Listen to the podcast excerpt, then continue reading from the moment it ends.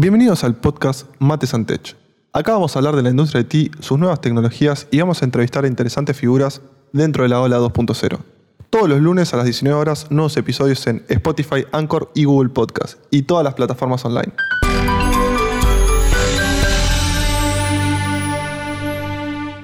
Hoy estamos en un nuevo episodio del podcast Mates and Tech y tenemos un invitado especial, un referente en lo que es Advertising Programmatic, Hoy estamos con Juan Marina. Bienvenido Juan, ¿cómo estás? ¿Cómo estás Esteban? Muchas gracias por invitarme. ¿Cómo anda todo? ¿Cómo estás pasando esta época de coronavirus? Bien, bien, la verdad que es, una época un poco complicada, pero, pero bueno, trabajando remotamente, como seguramente todas las personas que te escuchan deben estar igual. Sí, la verdad que sí, es un momento difícil, pero bueno, por suerte todo el rubro IT y marketing y demás eh, podemos seguir trabajando de manera online. Y bueno, quería comentar un poco primero a la audiencia eh, acerca de lo que va a tratar este podcast. Eh, que en este podcast, si bien no va a ser 100% enfocado a lo que es IT, a la parte dura de IT, digamos, al lenguaje de programación, de backend, de frontend, de DevOps y demás, vamos a ir a un área que muchas veces no, no sabemos qué hacen pero que es lo que permite que eh, los clientes terminen usando el producto que, construye, digamos, eh, los developers. Y vamos a hablar un poco de, lo que es eh, marketing, marketing digital, programmatic y demás. y por eso lo, tenemos como invitado a Juan, que actualmente se está desempeñando como, como es el puesto AdTech Specialist en Disney. Y para quien no conozca Disney, que mire el Rey León iba a conocer Disney, pero es un, es un gran, digamos, una gran empresa. Es un monstruo, la verdad que es un monstruo. Es una gran empresa que tiene un montón de productos. Eh, bueno, Juan, eh, contanos un poco de vos, cómo, qué estudiaste, cómo fueron esos primeros pasos para ingresar en la industria y bueno, cuál fue tu primer empleo si lo recordás. Bueno, bueno, primero principal, para todo el que, el que quiera saber qué es Programmatic, vamos a avanzar más adelante en, lo que es esto. Eh, saber que yo no vengo un palo puro y duro de, marketing. Yo, de hecho, mi, core es de un developer, básicamente. Eh, empecé estudiando ingeniería informática. Eh, nada, la realidad es que en un momento se me, dificultó continuar con la carrera porque tenía dos trabajos en ese momento y la verdad que era, muy difícil continuar. Y justo se dio la oportunidad con una empresa que eh, había hecho un, posteo, me acuerdo, en Zona, Shops, eh, y está, estaba en la búsqueda en realidad de lo que llamaban un account manager, que yo decía, tengo ni idea qué es esto. No sé a dónde estoy mandando eh, mi currículum, pero, pero necesito, necesito el puesto, básicamente. Y este, bueno, la verdad es que mandé para ese puesto y en, la primera entrevista técnicamente me rebotaron para el puesto. Claro. Eh, lo que me dijo en la primera entrevista, en realidad fueron tres entrevistas, pero fue mi primera entrevista del rubro y lo que me dijeron en esa empresa que es Headway Digital. Eh, lo primero que me, dicen es, y vos estudias ingeniería informática, vos te estás metiendo un palo comercial. Y digo, mira, la verdad, yo vine en el puesto que estaban buscando a alguien que sea de la carrera de administración o de la carrera de ingeniería informática. Y yo mandé. Eh, ¿Qué sucedió? Bueno, me dijeron, nada, me preguntaron un poco el background que tenía, yo no venía un palo tampoco online, o sea, yo era yo venía de programar placas Z80 en Sony, no tenía ni idea en qué me estaba metiendo. Eh, encima el lenguaje Assembler y, en C, o sea, nada que ver con online. Em, pero bueno, le conté un poco cuál era mi idea y qué estaba buscando a ellos y en la segunda, en la segunda entrevista con ellos me dice uno de los fundadores, eh, che, no, vos no vas para este puesto. Pero tengo otra, otra idea mejor para vos. Vos vas para otro puesto que es el de trafficker lo primero que se me vino a la cabeza con tráfico, se me vino mil ideas a la cabeza, menos lo que significa. Vos dijiste, voy a ser el señor que lleva detrás de los bolsos claro, de otro país. Me imaginaba como una especie de, personaje transportando sustancias ilegales y, poniendo en riesgo mi vida, en realidad. Da igual. Pará, eh, antes de que continúes, contanos qué es Headway Digital y a qué se dedica. Dale, sí, Headway es una empresa de marketing digital con un background muy programático en, líneas generales. Eh, fue de los pioneros en, traer la, idea de lo que era programmatic, y el concepto de algo que es, un concepto propio de Programmatic que se llama Trading Desk. Eh, es un intermediario entre las agencias o lo que es el producto de las agencias o lo que son los medios digitales o los medios, los sitios básicamente, llámese diarios, páginas de entretenimiento, lo que fuera. Eh, Headway, además de eso, construyó, muchísimos productos en, eh, como a, modo de solución para lo que fuera para, estos clientes y también para monetizar los sitios de, aquellos generadores de contenido, que en ese momento tenías un par, la mayoría eran todos derivados de Google, eh, entre ellos estaba YouTube, por ejemplo. Este, en, un principio fue uno de los primeros en, traer lo que era publicidad y marketing de video y monetizar sitios de video. Este, así que bueno, nada, Headway es un poco eso y el, en realidad yo el primer contacto que tuve con, todo esto fue, creo que el 2011, yo ni me acuerdo, hace como nueve años, ocho años atrás, pasó un montón de tiempo. Em, ellos en todo momento a mí, digamos, me, acogieron de una manera que, fue como, sabemos que no sos de este palo y te vamos a enseñar. Y para una empresa que era pionera en la industria acá en Argentina, de, todo ese modelo de negocios y, de lo que era el marketing digital en Argentina, que tampoco había tanto conocimiento, eran ocho o nueve empresas las que lo hacían acá. No era mucho más. Eh, la verdad que me sentí muy a gusto y me enseñaron un montón de cosas ahí que, fue lo que después me dio el puntapié para aprender lenguajes más relacionados a lo que era online y que a mí me causa algún tipo de interés, que en ese momento no lo tenía. Y siguiendo un poco lo que estabas diciendo, ¿qué, hacías como trafficker, digamos? ¿No traías bolsos de otro país? no, no, por suerte no. Eh, no, no, lo que hacía como trafficker, el trafficker en realidad es un data entry con conocimientos técnicos. Eh, ni más ni menos que eso eh, cargas, te enseñan el, funcionamiento de diversas plataformas. En ese momento había una plataforma que era del grupo del difunto Yahoo, eh, que se llamaba Rack Media Exchange. Y bueno, que no ha pasado sin pena ni gloria entre los que tenemos algo de experiencia en esto. Eh, simplemente la empresa fundió, y, Yahoo fundió en general, eh, y fue, creo que obtenida por otra empresa. La verdad no, no, seguí mucho cómo fue el Creo que la compró Microsoft, me parece. sí, ¿no? Que, Bueno, nada, en líneas generales, la, verdad es que le, perdí un poco el rastro, pero no ha pasado sin pena ni gloria y, y la mayoría de los que tenemos un poco de expertise en, en, hace varios años la conocemos y la hemos utilizado. Y la mayoría, todos terminamos siendo tráfico de alguna manera porque todos implementamos en esa herramienta. Ese fue tu, primer, digamos, tu primer empleo en lo que es marketing y después, eh, ¿cuánto tiempo estuviste trabajando durante, en Headway? Dos años estuve en Headway. ¿Y después decidiste irte de Headway para entrar en otra empresa también relacionada con marketing? Sí, eh, la siguiente empresa se llama IMS. Eh, también estuve aproximadamente dos años. El rol era similar. A lo sumo se manejaban otras dos herramientas que yo no conocía, una que se llama Nexus y otra más que manejaba medias que se llama iPlanning. Eh, y ahí consolidé un poco más lo que eran mis conocimientos por ahí en, lenguajes web, porque en, ambos lados tuve como que meterme con lo que eran las piezas que venían en HTML, eh, interpretar, por ejemplo, em, muchas veces las piezas venían falladas y tenía que meter cabeza y ver cómo podía resolver la, pieza en sí, que era un bloque de código, un iframe, un JavaScript, y tenía que darle alguna resolución eh, si no, la campaña se quedaba parada y capaz que hasta que el cliente contactara con el developer, capaz que pasaban, no sé, dos semanas y la campaña se perdía.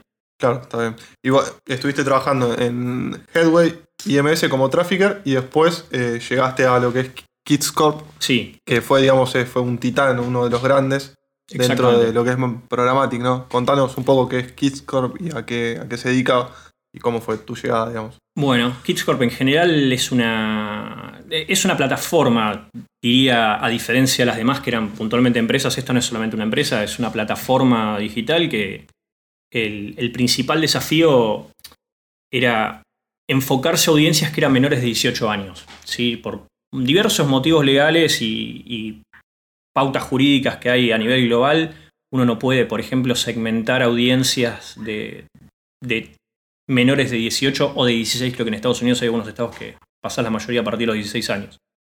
Em, en el caso de. Yo trabajaba puntualmente por un equipo que era de, Latinoamérica. Este, la verdad que había muchas cosas para, hacer en el momento en el que entré. Y bueno, nada, el principal desafío que tenía era, era llegar a esta audiencia. Eh, porque la mayoría de, las marcas tenían muchas dificultades para, alcanzarlas. Em, por ejemplo, no sé, en páginas de juegos, había un montón de páginas de juegos con los que, con los que charlábamos y la realidad es que le aparecía publicidad que no tenía nada que ver con el contexto de una publicidad para chicos. Eh, no sé, nosotros tomábamos algunos ejemplos que, nos servían un poco como pitch de ventas, pero que, son ciertos. No sé, uno entraba a veces a una página de juegos para chicos y el anuncio que te aparecía de manera programática capaz que era un, de una ONG, de una ballena muerta, ¿viste? Claro, sí, sí, nada que ver, digamos, la audiencia a la cual estaba apuntada esa, Exacto. esa publicidad. Sí, y la mayoría de los chicos, digamos, quedan impresionados y se hacen una idea negativa por ahí también de la marca. Eh, el principal desafío que tenía por ahí Kidscorp en, en, todo esto era desarrollar una herramienta que se saliera de la estructura eh, estandarizada de lo que es Programmatic. Eh, o de lo que es el marketing digital, no solamente programático. Este, básicamente, como para hacer un poco hincapié en el concepto de lo que es programmatic, programmatic y marketing digital tiene una estructura básica que es la misma. Es, uno tiene un anunciante, tiene un intermediario y tiene un medio. ¿sí? Un anuncio pasa por todo ese ecosistema, pero en programmatic aparecen otros jugadores. Aparece el concepto de DSP, de SSP. El DSP es una herramienta de demanda que está del lado de los anunciantes eh, que la gestiona algo, otro concepto nuevo es el Trading Desk, que lo nombré antes con el caso de Headway, eh, que es un intermediario entre la agencia y quien maneja los DSPs eh, y realiza toda la estructura programática para que funcione y se comunique con otro concepto más que se llama Exchange, que también está en el medio. La Exchange es básicamente un concepto, que es donde sucede toda esta compra programática. El SSP, que es otra plataforma que nombré recién, es lo mismo pero el lado de, los medios, es el que eh, disponibiliza a la, audiencia o al inventario en Internet. Eh, lo que termina sucediendo en el medio es que sucede un, montón de pujas. Eh, utilizan un motor del marketing digital que es RTV, que es la compra en tiempo real, ¿sí? o real time bidding y utiliza, bueno, utiliza este motor con la idea de, optimizar el presupuesto de, las agencias. Ahora, ¿qué pasa? Todas estas plataformas están pensadas para menores de 18 años, no están pensadas para mayores. Entonces, si vos querías impactar a un chico con, no sé, un juguete de... Perdón, eh, están pensadas para mayores de 18, no para menores. Perdón, sí, tenés razón. Eh, están pensadas para mayores de 18 y justamente si vos querés impactar a, a, un chico con una publicidad de Mattel, lo, vas a poder hacer, pero probablemente le estés pegando también a, por ahí un padre que lo puede pensar como un regalo para su hijo, pero no querés pensarlo al revés. O sea, vos no querés que una publicidad para un adulto o para un mayor de 18 se le muestre un chico, en la mayoría de los casos. Em, básicamente porque no, va a haber ningún interés. O sea, un, chico quiere ver juguetes, quiere ver, no sé, caramelos, chocolates, juegos online. Juegos online. Eh, de pronto que le muestre una publicidad de lencería no, no le va ni le viene. No, no, no le importa realmente. Claro. Este, así que bueno, ahí eh, el, desafío que, les, planteaba antes era cómo impactar a esta audiencia sin cuquearlas, porque acá es donde aparece otro, otro diferencial con, con lo que es la publicidad convencional, el marketing convencional, que se, hay algo similar con el concepto de remarketing acá. Eh, ¿Qué es el concepto de remarketing? El remarketing es impactar a una audiencia a la cual vos ya recibiste una interacción por parte de ella en alguna campaña tuya. Es decir, un usuario que de pronto te compró a vos, suponete, al, o, visitó tu página y le interesó tu producto, entonces vos lo tenés clusterizado. ¿sí? Tenés un, lo metiste en un cajón y ya sabés que cuando quieras volver a impactar a un usuario de determinadas categorías. Ok, es por ejemplo, no sé, compro en Adidas unas zapatillas eh, realizo la compra, todo, y después cuando largan otras zapatillas dentro de un mes, pum, me llega un mail y me aparece publicidad Exacto. de las zapatillas. Sí. Y probablemente te persiga hasta que compres esa, esa Sí, publicidad. o hasta que muera. hasta que mueras. O sea, tenés dos, dos opciones, borrar las cookies o te morís. No, no hay un término medio. Eh, lo, que viene, lo que viene a transformar por ahí eh, esta plataforma, la plataforma de Kidscorp, es, bueno, a ver, nosotros no podemos cookiar a los chicos. No podemos. Entonces, ¿cómo lo resolvemos? Y aparece algo que es un concepto antiquísimo del marketing, que es el contextual. O sea, es, tenemos un sitio que está, que, no sé, tiene intereses de eh, perdón, tiene intereses no, que tiene mm, eh, juegos, no sé, de automóviles, juegos de Barbie, bueno, ok, toda la publicidad que nosotros tenemos de chicos, mostrémosla solamente ahí, ¿sí?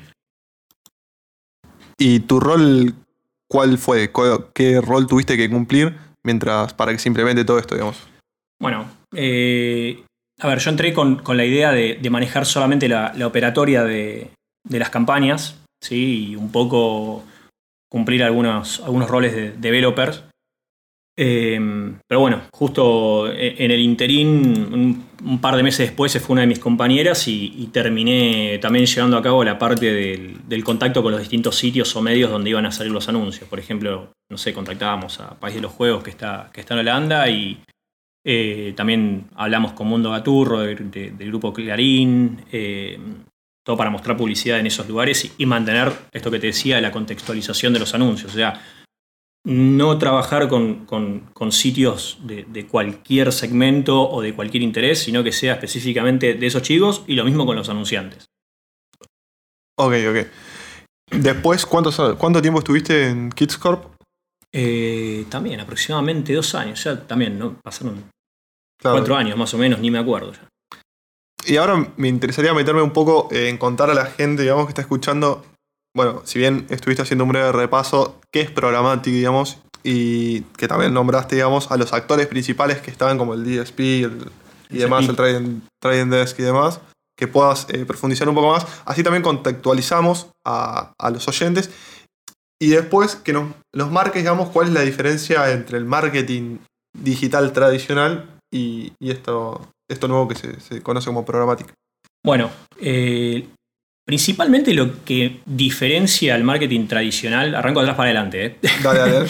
de lo que, lo que diferencia el marketing tradicional de lo que es eh, la publicidad programática es los distintos modelos de negocios nuevos que se abren, más allá de comprar barato y vender caro, que es la, la base estructural de cualquier negocio, eh, existe también la, la- la facilidad en la metodología entre conectar un DSP y un SSP. Eh, en el marketing tradicional uno iba y hablaba con la agencia o la agencia iba y hablaba directamente con el medio y pautaban una X cantidad de impresiones, clics, conversiones, lo que necesite, eh, por un precio determinado, en un periodo determinado y se acabó. A veces no sabían si le pegaban al, al usuario directo, no sabían si le pegaban al usuario indicado, eh, qué pasa cuando eh, esa, la conversión no sucede, eh, qué pasa cuando la impresión no se muestra. Pues, sí, hay, hay mucha, mucho de- de visibilidad en el medio. ¿Podés eh, contar, digamos, qué es el- la impresión, qué es el click per view y demás? Ok, Para contextualizar un poco. bien. Este, la impresión en sí es cuando se muestra un anuncio. Eso es, es básicamente, no, no, hay, no hay nada más atrás que eso. Ok. Eh, después aparecen modelos detrás de medición que son si la impresión realmente la vio alguien, más allá de que se haya, disparado. ¿sí? La impresión se puede disparar y puede ser que no la mire nadie, puede estar en un lugar que no la mira nadie. Eh, que eso es una impresión vista, de lo que se considera un, un porcentaje X de visibilidad de la impresión. Después eh, existe el, el modelo de clic, que todos sabemos lo que es un clic, es básicamente la interacción del clic con, de- del, del usuario con, con el banner. Y después la conversión es que se efectúa algún tipo de compra. Puede ser, a ver, puede ser no necesariamente una compra, ¿sí? Todos lo miden por compras, pero también puede ser que un usuario esté flagueado en distintos pasos durante una conversión. Eh, supongamos cuando uno entra a una página de un cine y dice, bueno, Recién, después de pasar por cinco sitios, el usuario puede colocar su tarjeta de crédito y llevarse el código QR para ir al cine y, colocarlo en las máquinas y sacar sus, tickets. Em, digamos, todos los pasos anteriores también se pueden medir como conversiones. Em, cada una de, esas conversiones se mide por medio de, modelos de, pixelaje. Se coloca un pixel en JavaScript o en iframe, en lo que sea, em, y se va flagueando el comportamiento del usuario. Bueno, siguiendo con esto, eh, seguimos contando, digamos, cuáles son, digamos, los principales factores que tenemos dentro de, bueno, eh, como le decía antes, tenemos el ESP, tenemos el SSP y tenemos el concepto de exchange en el medio, ¿sí? Este, los modelos que antes les decía que, venían a cambiar el modelo tradicional son los modelos de, de acuerdos. ¿sí? Tenemos distintos modelos de acuerdos donde lo que se llama comúnmente deal, que pueden ser deal directos o deals no garantizados. Los deals directos tienen un modelo garantizado de impresiones, por ejemplo. Acá voy a hablar específicamente de impresiones porque la estructura programática está principalmente programada o pensada para que sea por intercambio de impresiones. Em, básicamente el, eh, cuando se realiza un, deal garantizado, vos lo que estás haciendo es trabajar un modelo similar al tradicional. ¿sí? Vos acordás una X cantidad de impresiones por un periodo determinado, comprás, estamos todos de acuerdo, listo, perfecto, este es el precio. ¿sí? La única diferencia es que vos le podés agregar audiencias. Es como que mezcla lo mejor de los dos mundos, digamos. Claro, vos en el mundo anterior probablemente solamente coloques eh, intereses más que audiencias. En este modelo aparece otro jugador más que es el DMP, que son las herramientas de data, las, plataformas de data, eh, que trabajan justamente con lo que muchos, si no saben los que escuchan eh, lo que es Big Data, Big Data es toda la data cruda que está trabajando en Internet, que está visitando sitios, que está realizando actividades, comportamientos y demás. Bueno, todo eso se extrae y se puede colocar en una especie de cajón que se llama cluster. Em, bueno, mm, los, usuarios que, uno clusteriza, después los puede reutilizar para otras campañas. ¿sí? Que era un poco lo que veníamos hablando antes también con, los conceptos de, cookies. Em, después hay otros modelos en, lo que es la publicidad programática. Existen los deals no garantizados o, prefer deals que básicamente no te garantizan a vos una X cantidad de impresiones, pero tampoco se ve sujeto el, anunciante a, cumplir con una determinada cantidad de inversión. ¿sí? O sea, el, el, cliente puede decir yo en este momento quiero invertir tanto en tu sitio y lo puede cortar cuando quiera esa inversión. Básicamente el canal es como una canilla que siempre está abierta y que la persona va y toma agua cuando tiene ganas. Eh, lo único que tampoco se garantizan objetivos en eso, porque nadie lo puede eh, optimizar de una manera óptima. En un modelo directo uno puede realizar ciertas optimizaciones como para mejorar los resultados. Este, y después aparecen otros dos conceptos, que es el concepto de private auction y el de open auction, que son subastas cerradas y subastas abiertas. ¿sí? La subasta abierta es comúnmente cuando uno entra a un sitio y le aparece un banner.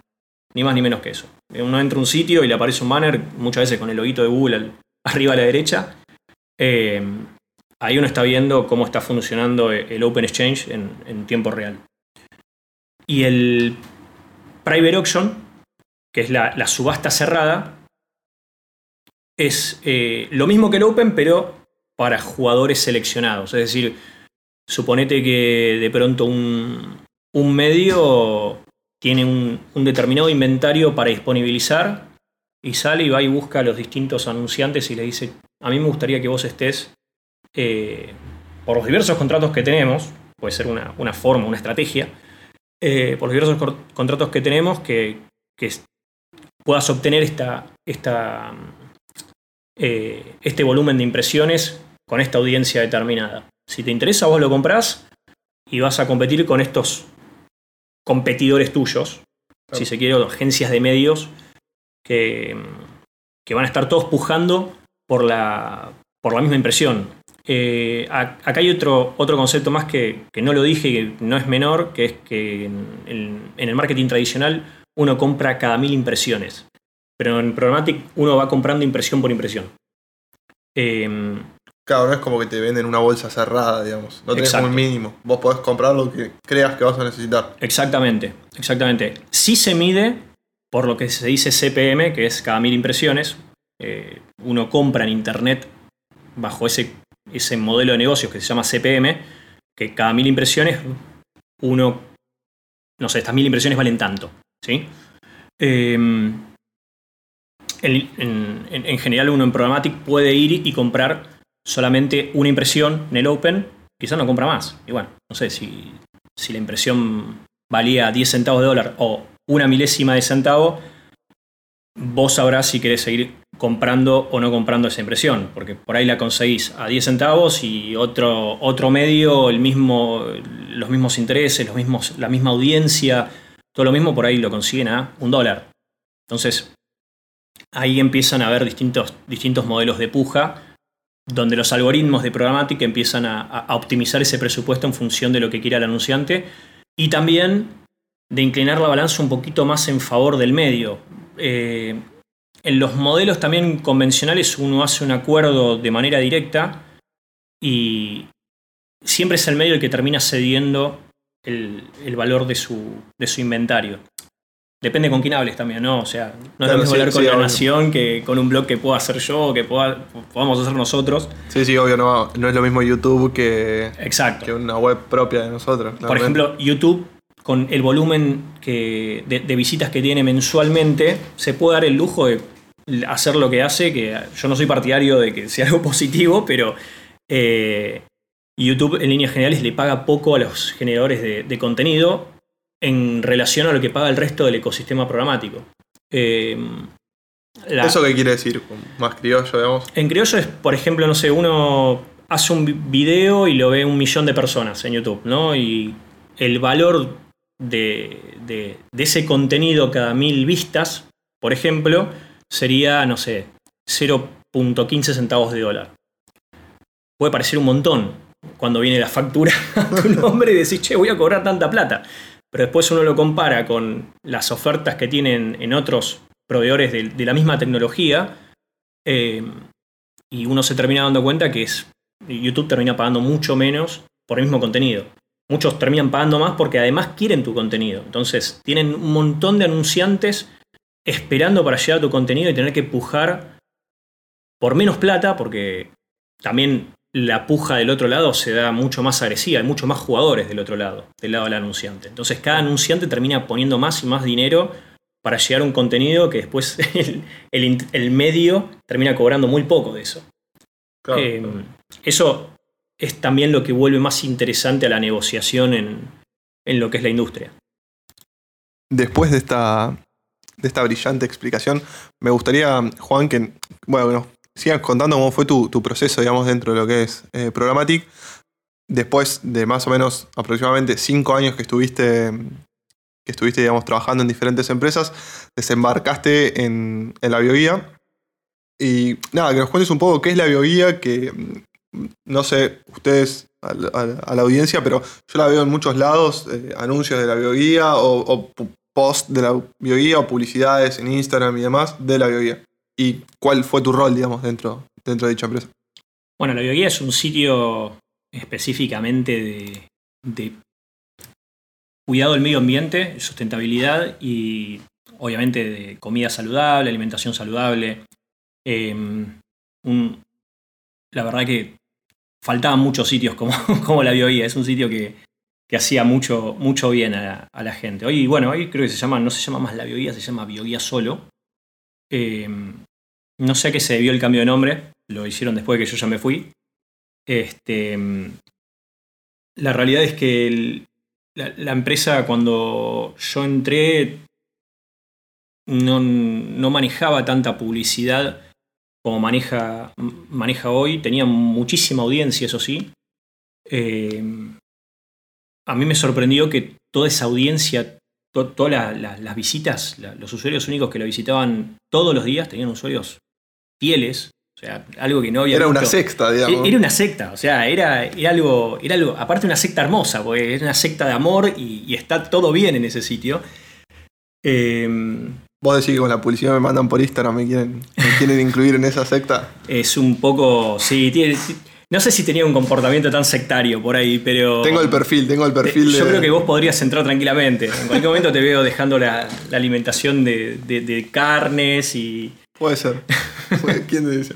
Disculpa, sí. No, no pasa nada. Este, no, a mí lo, que más me sorprendió era que todo eso lo habían hecho sin un solo trabajo de marketing atrás. O sea, sin un trabajo de marketing digital. O sea, eran ellos que desde el día uno repartían volantes en la calle o, hablaban, comunicaban en distintos, en distintos sitios los posteos que ellos hacían. Eh, y la verdad que la gente los recibió muy bien. Em, el boca a boca, digamos, tradicional. Sí, sí, sí, es, el modelo de marketing más fidedigno también. es el que nunca te va a fallar. Eh, así que, bueno, nada, mi, rol ahí fue un poco apoyarlos con toda la infraestructura de, marketing que, tenían en ese momento. Ellos trabajaban con, dentro de lo que es la, suite de Google con una llamada DFP, que ya hoy se llama de otra manera, se llama Ad Manager. Em, y a través de, esa plataforma gestionaban todas sus pautas publicitarias. Yo, de hecho, entré para dar una capacitación a una chica eh, y bueno, en un momento esa chica se fue y yo me quedé ayudándolos y, después terminé como trabajando con ellos. Em, sí, ayudé un poco a coordinar a los equipos de, ventas y, darles los, conceptos de, para que supieran también no ser engañados, porque también hay, muchos, muchos tiburones en, todo este ecosistema que tratan como de, ir a los sitios y, y, comerle todo el inventario para pagarle lo menos posible y un poco por un sentimiento moral, yo trataba como de, cooperar con ellos para, para, que esto no suceda. También los, los traté de, acompañar en todo el proceso del marketing convencional al marketing programático. Estuve dos años eh, y bueno, entre diversos proyectos con los que estuve trabajando posteriormente, eh, me surgió una propuesta en OLX. Y contando un poco, OLX es una de las empresas más grandes que se encuentran en Argentina o se encontraba en Argentina. Se encontraba. se encontraba. sí, se encontraba. Quería decirlo sutilmente, bueno, pero a nivel mundial es, un, gran jugador. ¿Cuál fue tu rol eh, dentro de OLX? Y supongo que eh, estando en el área de marketing, eh, de programmatic, has, tenido que cerrar diferentes campañas y cómo fue estar del lado, digamos, de pujar o de pelear para que la campaña, eh, que, va, que OLX obtenga el mayor beneficio de la campaña que va a estar brindando. Bueno, en OLX entré como especialista en Programmatic. Básicamente lo que tenía que hacer era como resolver un montón de, problemas de integraciones que, con los que se encontraban en el momento. Sí, digamos, no es fácil hacer las integraciones programáticas inicialmente, realizar los deals una vez que eso está funcionando es maravilloso porque anda todo como, como un reloj. Em, y más también entendiendo que toda la industria digital venía muy a, muy a paso de tortuga con lo que era programático. O sea, todos decían que hacían programático, todos tenían las herramientas para hacer programático, pero la realidad es que al momento de ir a la utilización estaban todos un poco... Eh, había muchas falencias. Em, Así que bueno, nada, me, dediqué a, realizar las diversas integraciones entre las, diversas suites que había de, Google, que teníamos nosotros y que tenían las, agencias. Y después también hacía las integraciones con otros partners programáticos como Nexus y Planning, eh, porque también tenían otras formas de monetización. Hay otras formas de monetización más avanzadas dentro de Programmatic que van más allá de la estructura básica, que se llaman Prebid, Header Bidding o Wrapper Bidding, que son eh, tres modelos que, interactúan de manera previa al, funcionamiento de, en el Open, antes de hacer las consultas al, exchange. Eh, propiamente, supongamos que trabajamos con la suite de Google. Del lado del anunciante, la suite de Google se llama DV360 y del lado del, medio se llama eh, Ad Manager. Este, bueno, hay, un proceso de consulta que se puede hacer antes que se llama Herbing, que es muy interesante y bueno, eh, lo, trabajé con, estos dos jugadores que decía antes. Em, Previt, la particularidad que tiene también es que permite integrar a, otros players en el medio para optimizar aún más la subasta en favor de, del sitio, ¿sí? del medio. Este, pero bueno, nada, después la, realidad es que con el tiempo estuve realizando estas tareas, las continué, pero me surgió la posibilidad de un ascenso y bueno, obviamente iba a decir que no, que, sí, obviamente. Este, les dije que sí, así que... Pero bueno, nada, la realidad es que respecto a, la pregunta que me hacías de, cómo se entrar en las negociaciones con, otras marcas y, y, demás, la realidad es que en esta industria y, puntualmente en lo que respecta a Programmatic, la mayoría somos, nos conocemos de hace años, somos, te diría, casi siempre los mismos, eh, se va integrando nuevas, personas en el medio, pero bueno, casi todos terminamos compartiendo eh, empresas, experiencias, este, no sé, nos encontramos en eventos y, muchos terminaron trabajando juntos. O, bien, quizás en diversas, en, distintas empresas, empresas que hasta podría decir competidoras. Este, OLX, si bien tiene rubros no tan eh, no tan diferentes a, Mercado Libre, porque los dos después de todo tienen un, principio de e-commerce, eh, el interés de la audiencia es, diferente, ¿no? Este, pero bueno, por ejemplo, con, los, diversos, los, diversos sitios como, Mercado Libre o Viacom, este, nosotros manejábamos una comunicación fluida y tratábamos de compartir el conocimiento para que las cosas anden. ¿sí? Entonces, todos terminamos hablando siempre con las mismas agencias. Muchos de ellos que, estaban en, esos, eh, en esas empresas después terminaron siendo referentes en distintas agencias de medios. Y, bueno, nada, todos terminan encontrando una forma de, traer soluciones al, cliente o, o incluso a partners o competidores, si se quiere. Hoy como nombrabas al principio de, la entrevista estás actualmente en Disney, uno de los grandes players, digamos, de, la industria. Y brevemente que nos cuentes, digamos, cómo es entrar en Disney, cómo coordinar, digamos, tantos productos y después si nos podés tirar un spoiler de, algo que la está rompiendo, que se viene, que es increíble, que es Disney Plus. Si nos podés contar un poco qué, qué se sabe para el desembarco en Argentina. Bueno, si querés arranco de atrás para adelante. Arranco sobre tu pregunta de Disney Plus. Em, y después te, contesto un poco sobre mi rol. Em, Disney Plus, por, lo pronto, lo único que te puedo decir es que va a salir a finales de este año. Y, bueno, es una plataforma que va a traer todos los contenidos de, Disney, Marvel, Fox. Eh, la idea es puntualmente que las películas más importantes y taquilleras estén ahí. Em, más que eso, la verdad, no, no sé, así que no te puedo decir mucho más tampoco tenemos tanta, tanta información los que estamos fuera de, ese equipo de producto. Y en relación a mi rol, bueno, eh, hoy por hoy estoy coordinando muchos productos. Eh, es complejo al principio, Disney como tal tiene muchas líneas de negocios, eh, pero bueno, en este caso puntual, mi principal desafío fue entender qué reconoce como éxito cada línea de negocio y desde mi lado, qué servicio tecnológico puede darle éxito a cada campaña. Eh, y en, paralelo, mi desafío profesional es el cruce de información a la mayoría de estos casos, porque manejar tanta data de usuarios termina siendo engorroso si uno no, trabaja de manera ordenada. Eh, en paralelo te diría también el, pasaje de la raw data y, su obtención eh, es puntualmente el foco de mi trabajo, pero en sí no, es el, no sería es el problema o el desafío. El desafío en sí es ordenarla. Claro, es darle valor agregado, digamos, a la información que obtienen de tantas interacciones que tienen con clientes y usuarios y demás dentro de la plataforma. Y actividades, muchas actividades que tiene el usuario en cada uno de los, de los sitios de compra. Y Juan, para ir cerrando esta entrevista, te quería hacer la pregunta clásica que hacemos en el podcast Mate Santech, y es que nos recomiendes algún libro, de, ya sea de advertising o de programación, que, que tengas para la audiencia. Bueno, mira, te voy a recomendar dos. El, libro blanco de la compra programática, ¿sí? que lo, escribió el IAB, que es como el buró, la empresa principal en hacer lobby sobre advertising y en, estandarizar las normativas de, de publicidad y marketing online en el mundo.